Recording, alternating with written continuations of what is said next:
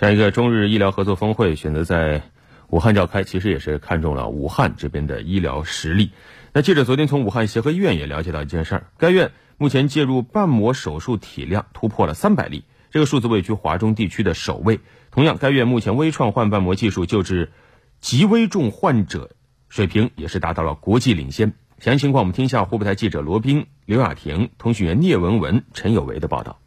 日前，武汉协和医院心脏大血管外科董念国教授团队成功为七十三岁的余爹爹施行全国首例心肺复苏下经导管人工主动脉瓣置换术。患者术后仅四小时成功拔管脱机，顺利恢复意识，无后遗症，已顺利出院。十二月九号上午，记者在医院见到于爹爹时，他的精神面貌已经和正常人一样，几乎很难想象此前经历过一场惊险的手术。于爹爹，我今天来复查的，看一看的，这恢复的蛮好，我现在身体感觉跟那以前没有区别。据了解，该例患者正好是武汉协和医院心外科心脏中心完成的第三百例介入瓣膜手术，标志着经导管主动脉瓣置换术在湖北省内已经可以成熟的开展，广大患者在足不出省就能享受最优质的医疗服务。董念国根据统计，七十五岁以上的老年人瓣膜病的发病率可以达到百分之十三点五，所以这个发病率是很高的。对这种瓣膜传统的手术方式，主要是外科手术，但是对于一些危重症的这种瓣膜病的病人，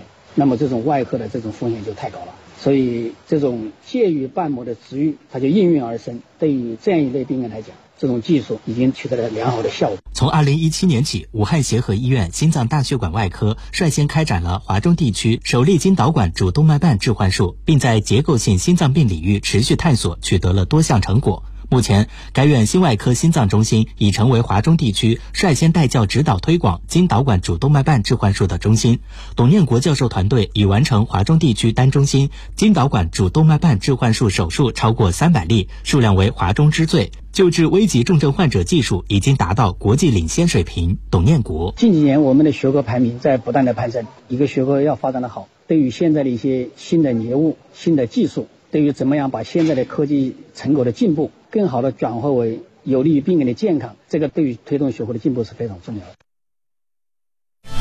湖北之声。